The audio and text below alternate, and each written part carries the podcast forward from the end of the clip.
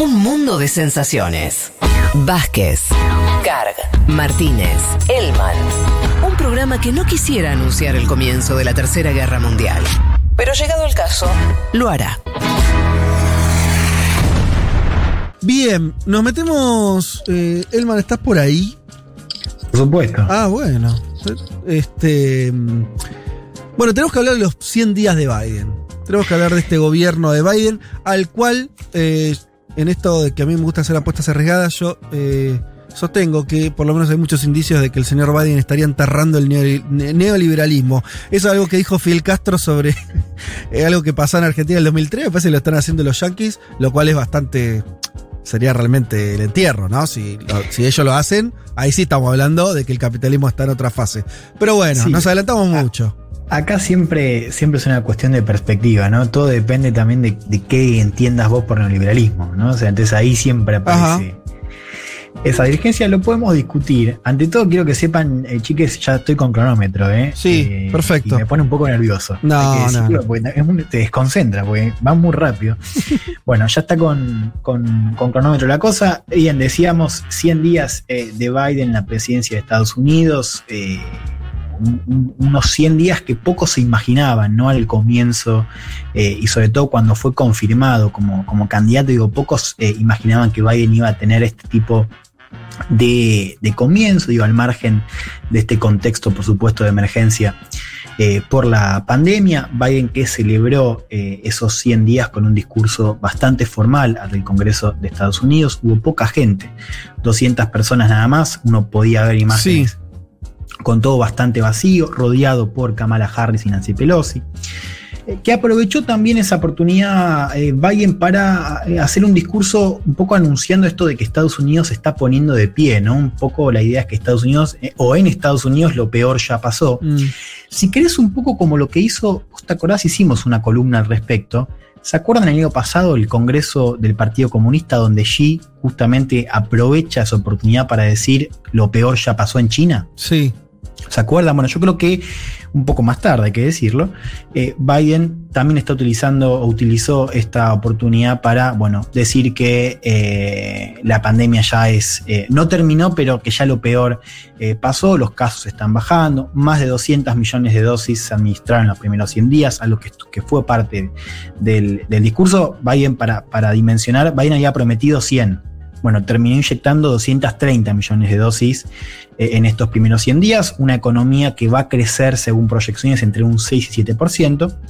Y si quieren, escuchemos mejor cómo lo ponía en palabras eh, el propio Biden, hablando también un poco de lo que habían sido, bueno, los, si querés, los momentos previos de tensión política en eh, Washington. Lo escuchamos al presidente de Estados Unidos, Joe Biden. 100 days since I took the oath of office and lifted my hand off our family Bible and inherited a nation we all did that was in crisis.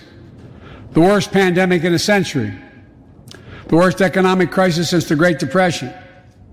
The worst attack on our democracy since the Civil War. Now, after just 100 days, I can report to the nation America is on the move again.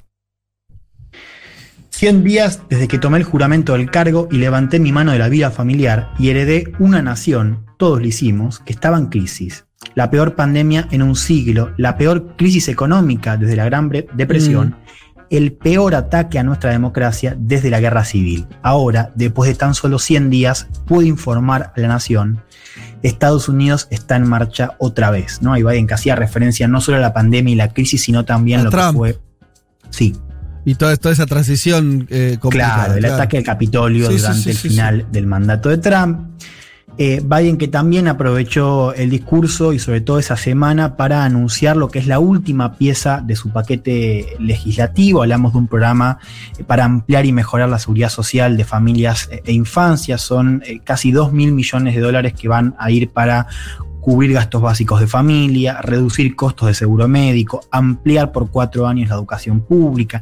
Hay también un foco muy interesante que ya veníamos viendo en otros paquetes respecto a políticas de cuidado. Ahora en este caso se aumentan también las licencias de paternidad eh, y maternidad. Con este paquete se completa esta tarea legislativa que si querés la vamos a repasar ahora. Sí, porfa, Tenemos dale. un paquete de estímulo por la pandemia de Sí, enorme. 1.900 millones de dólares. ¿Cuánto dijiste?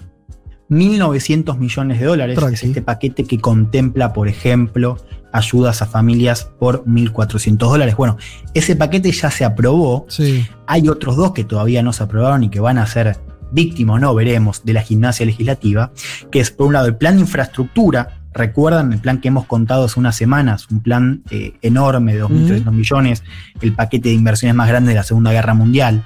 Lo que es para mí además el, el foco, para mí de estos tres el más, el más importante, el más significativo, si querés, es el plan de infraestructura. Sí. Que del cual habló en su discurso bastante también. Bueno, eso lo vamos a ver ahora, sí, totalmente. Ahí, ahí yo creo que... que- Ese todavía que si entonces Elman no está Mm. aprobado. No. El no, primero no, lo aprobó solamente con la mayoría justa que tiene demócratas, ¿no es cierto? Eh, Sí, lo, aprobó eh, con esto que hemos comentado también, que es el, el- el- el proceso de, de reconciliación presupuestaria, digamos, que, que básicamente lo que hace es, eh, con, con las leyes que afectan al presupuesto, se elimina lo que es eh, la regla, o sea, supera lo que es el, el filibusteo que implicarían 10 votos republicanos. O sea, lo traduzco, se puede pasar por mayoría simple. Eso sí, fue lo lo, pasa que por hizo. mayoría simple, que es la que tiene. ¿No? Claro. Si todos los demócratas votan. con este, este primer paquete.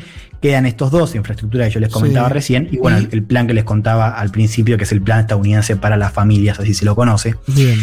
Eh, un discurso que, bueno, habló mucho, eh, apeló mucho a la unidad eh, nacional, habló también de la amenaza que supone China, defendió también, incluso esto ya lo había hecho con el plan de infraestructura, digo, defiende este programa de inversiones como una mejor manera de competir con China. Es curioso porque uno, si compara, por ejemplo, eh, la cuestión de la justificación y la ventana de oportunidad, eh, el caso de China o el factor China opera más como justificativo que la pandemia a veces. ¿Mm? ¿Cómo sería eso? digo, ¿Cómo? ¿Cómo sería eso? que cuando Biden justifica este momento para avanzar con un programa radical, muchas veces el factor China, es decir, esta idea de que eh, Tenemos un enemigo. futuro Sí. Y, que invirtiendo más es la mejor manera de competir hacia afuera, invirtiendo más adentro, infraestructura, y demás es la mejor manera de competir con China. Digo, este factor a veces pesa mucho más que el de, la pandemia. Digo, pandemia también podría ser un- una gran ventana, una gran justificación, lo es, no estoy diciendo que no, pero es interesante cómo este factor China muchas veces, y sobre todo eh, lo vimos en este discurso, bueno, termina siendo eh, la principal justificación muchas veces, ¿no? Para aprovechar este momento y avanzar con este tipo de eh, programas. Uno, un análisis bien rápido podría decir, bueno, también es verdad que el factor China es hoy una de las amenazas que tienen más consenso bipartidario, si querés. La pandemia, bueno, ahí hay una cuestión un poco más dividida respecto a la urgencia. Sí. Mucho foco también en la crisis climática, ¿no? Esto ya lo venimos viendo desde el comienzo, habló de eh, la transición eh, energética, habló, y esto me parece una de las líneas más eh, importantes, esto de ligar todo el tiempo la cuestión de la crisis climática y las- de la- de la- del paquete para combatirla, como también una manera de crear empleo, ¿no? O sea, él lo dice todo el tiempo. O sea, cuando hablamos de transición eh, climática, energética, hablamos de crear empleos. Habló también, por supuesto, del veredicto del juicio por el asesinato de, de George Floyd, habló de la justicia racial, y como vos decías hace un ratito, volvió a repetir muchas de las líneas que él ya había utilizado cuando anunció este plan de infraestructura que tiene que ver con el rol del Estado, con los sindicatos, con la idea de que los ricos tienen que pagar más, ¿no? Ya lo habíamos hablado, ¿no? Estas, estos programas se van a financiar, entre otras cosas, con una suba del eh, impuesto corporativo. Él, él- él dijo eh, concretamente, bueno, eh, los más ricos tienen que pagar su cuota justa, ¿no? Tienen que Sí. pagar lo que, lo que tienen que pagar, digamos, tienen que, que- lo que le corresponde, para decirlo eh, mejor. Si querés, escuchemos un fragmento de esto que, que les estoy comentando. Hago una aclaración porque Biden, eh, antes de, de decir esto que vamos a escuchar, dice que les va a hablar justamente a aquellos que se sienten olvidados por estos cambios en la economía, estos perdedores de la globalización, si querés, no lo dice así, pero uno entiende que habla de ellos, ¿no? Sí. Eh, y habla también de las, de las inseguridades que pueden surgir respecto a estos cambios eh, en la economía. Vamos a escuchar lo que decía eh, Biden sobre eh, los empleos, los sindicatos y la clase media. American Jobs Plan is a blue collar blueprint to build America. That's what it is.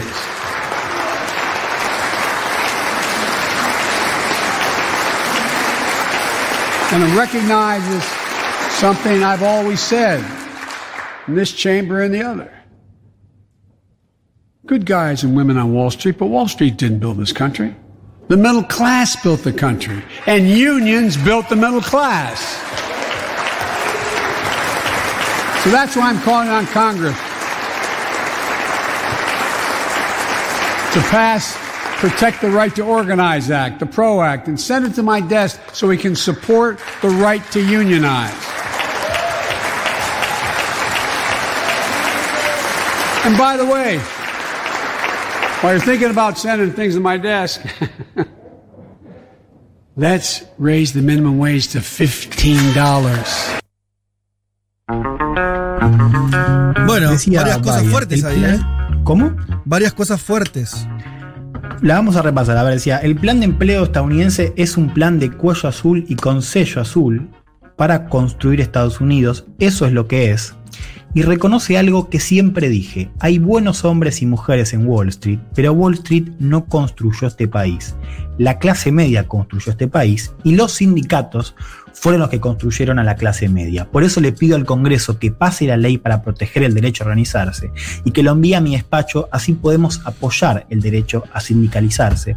Y por cierto, hablando de cosas pendientes de envío a mi despacho, aumentemos el salario mínimo a 15 dólares. Todo esto decía Bayer recién, bueno, eh, repitiendo lo que para mí fue la línea central en la presentación de este plan eh, contra, eh, para financiar infraestructura que volvió a anunciarlo ahora en este discurso por los 100 días. Biden que alude a algo que también hemos comentado, y esta idea de que estos planes son también o es un ensayo para que la izquierda recupere a la clase obrera, o al menos parte de la clase obrera, que votó por Trump. ¿no? Por eso yo les decía Totalmente. esta aclaración que hace Biden, ¿no? De Sí. hablarles a estos trabajadores, bueno, inseguros respecto a los cambios, ¿no? Estos, estos que, que- que ya se ha simplificado en el último tiempo con esta idea de los perdedores de la globalización, lo cual es, por supuesto, un título bastante fuerte. Y es interesante también cómo lo mecha con, los planes para combatir la crisis climática, ¿no? Dejando en claro que esa transición no va a ser a costa de más pérdida de empleo, sino al revés, ¿no? Y vuelve a aparecer, y yo creo que acá me parece que estamos eh, eh, en lo que para mí es lo más transformador, es que el Estado vuelva a estar eh, no solo al servicio de esa transformación, sino como el que apuntala también esa creación de empleos y todas estas reformas eh, e inversiones para ayudar a familias, para educación, para salud, para vivienda, para empleo. Eh, yo creo que acá está el, el punto central de, de este, de este consenso eh, neoliberal que al menos es atacado. De- después vamos a pensar si, si ya, ya estamos hablando de desmontado o qué.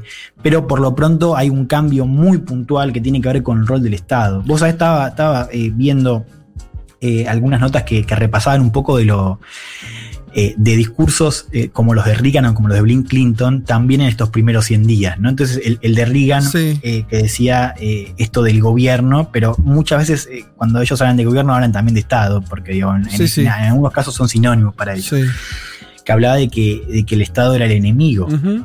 ¿No? Eh, eso fue Reagan y después Bill Clinton diciendo la era del, del gobierno grande ha terminado. ¿no? Un consenso que de alguna u otra manera también sobrevivió a la era Obama. Total. eh, que ya estaba claro con la llegada de Trump que había algo de eso que estaba produciendo un efecto social con su tradición política, que bueno, al menos había que mirar. Yo creo que ahora lo que estamos viendo con Biden como presidente es finalmente, bueno, que esa idea de- del, del- del Estado eh, o con un rol menor o esta idea del Estado como enemigo, bueno, ciertamente ahí sí hablamos de algo que está desmontado y que bueno, Biden me parece que lo está eh, reconociendo con todo lo que está diciendo, pero sobre todo con todo lo que está haciendo, Y, y- eh, y- o todo lo que está mandando o- Juan- o proponiendo en estos primeros 100 días. Sí. Ten en cuenta, tengamos en cuenta que esto es un cambio, y por eso está bueno que vos marcabas Reagan, eh, Clinton en los 90, incluso Obama, en los 2000. Eh, bueno, ni hablar Trump, que, que, más allá de otras cuestiones, pero sí tiene una cuestión de bajarle impuesto a los más ricos, y todo eso muy, muy, muy parecido al, a, a, Reagan, si querés. O sea, es un cambio que hace muchas décadas que en Estados Unidos no se da. O sea, no es un péndulo que va y viene. Ah, ahora gobiernan los demócratas un poquito más de Estado. Ahora, no, venía habiendo un consenso respecto a la economía, incluso los demócratas, que estos primeros días de Biden parecen ir por otro lado. Por eso yo marco, cuando digo lo del neoliberalismo, que suena grandilocuente, es una cuestión epocal también. Decir, che, ojo que hace unos 40 años que esto no se ponía en discusión.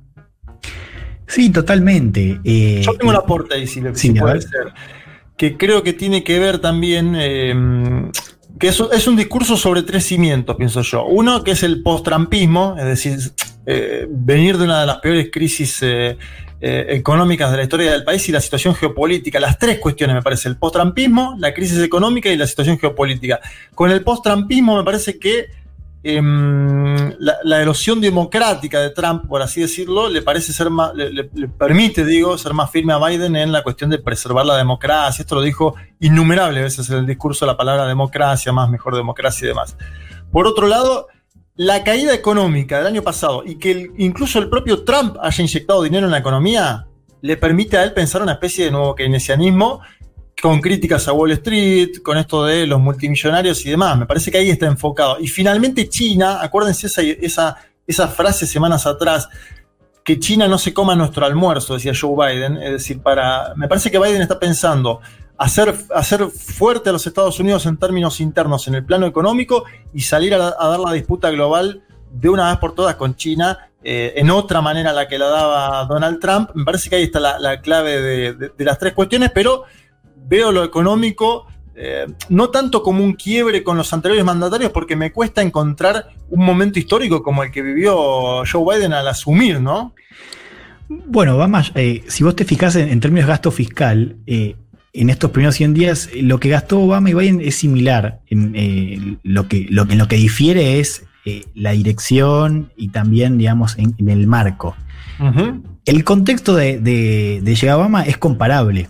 La pandemia es peor, pero es comparable para la crisis de 2008. Y sin embargo, Obama no, no, no, no aprovechó esa crisis de 2008 para lograr esta transformación, o al menos para anunciar programas que vayan en el sentido de mejorar la cuestión la, la, Con la, otra, caída, la caída de la economía en el año pasado en Estados Unidos es comparable solo a 1929, no al 2008. No, ahí, ahí diferimos en lo que es comparable. Yo, yo creo que es peor, digamos. Lo que sí es comparable, o sea, se puede comparar las caídas. Ah, ¿eh? sí, sí, sí y también no, hay una crítica. A, yo en esta estoy con, con Elman en el sentido de que me parece que es comparable también porque hay una crítica muy dura a lo financiero durante los primeros años de Obama, ¿se acuerdan? O sea, eh, la caída de Lehman Brothers, había toda una caída sobre lo que había sustentado ese, ese modelo.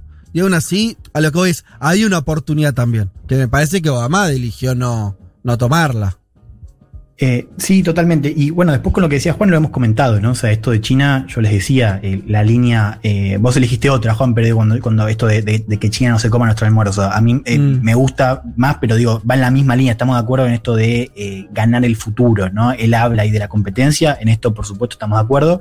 Ahí hay una continuidad con Trump, digo, quizás la diferencia es que Biden pone claro. más el foco en poner plata adentro, digamos. Sí. Trump tenía una, una, cosa, una retórica más, bueno, más de usar herramientas como las sanciones, bueno, pero digo, eso efectivamente creo que es eh, eh, relevante.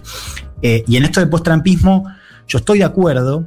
Ahora, sí me parece interesante, además de la cuestión democrática, que, que es parte del discurso, digo, esto también de recuperar a la clase obrera que había votado por Trump, ¿no? Ahí me parece que también hay un reconocimiento de...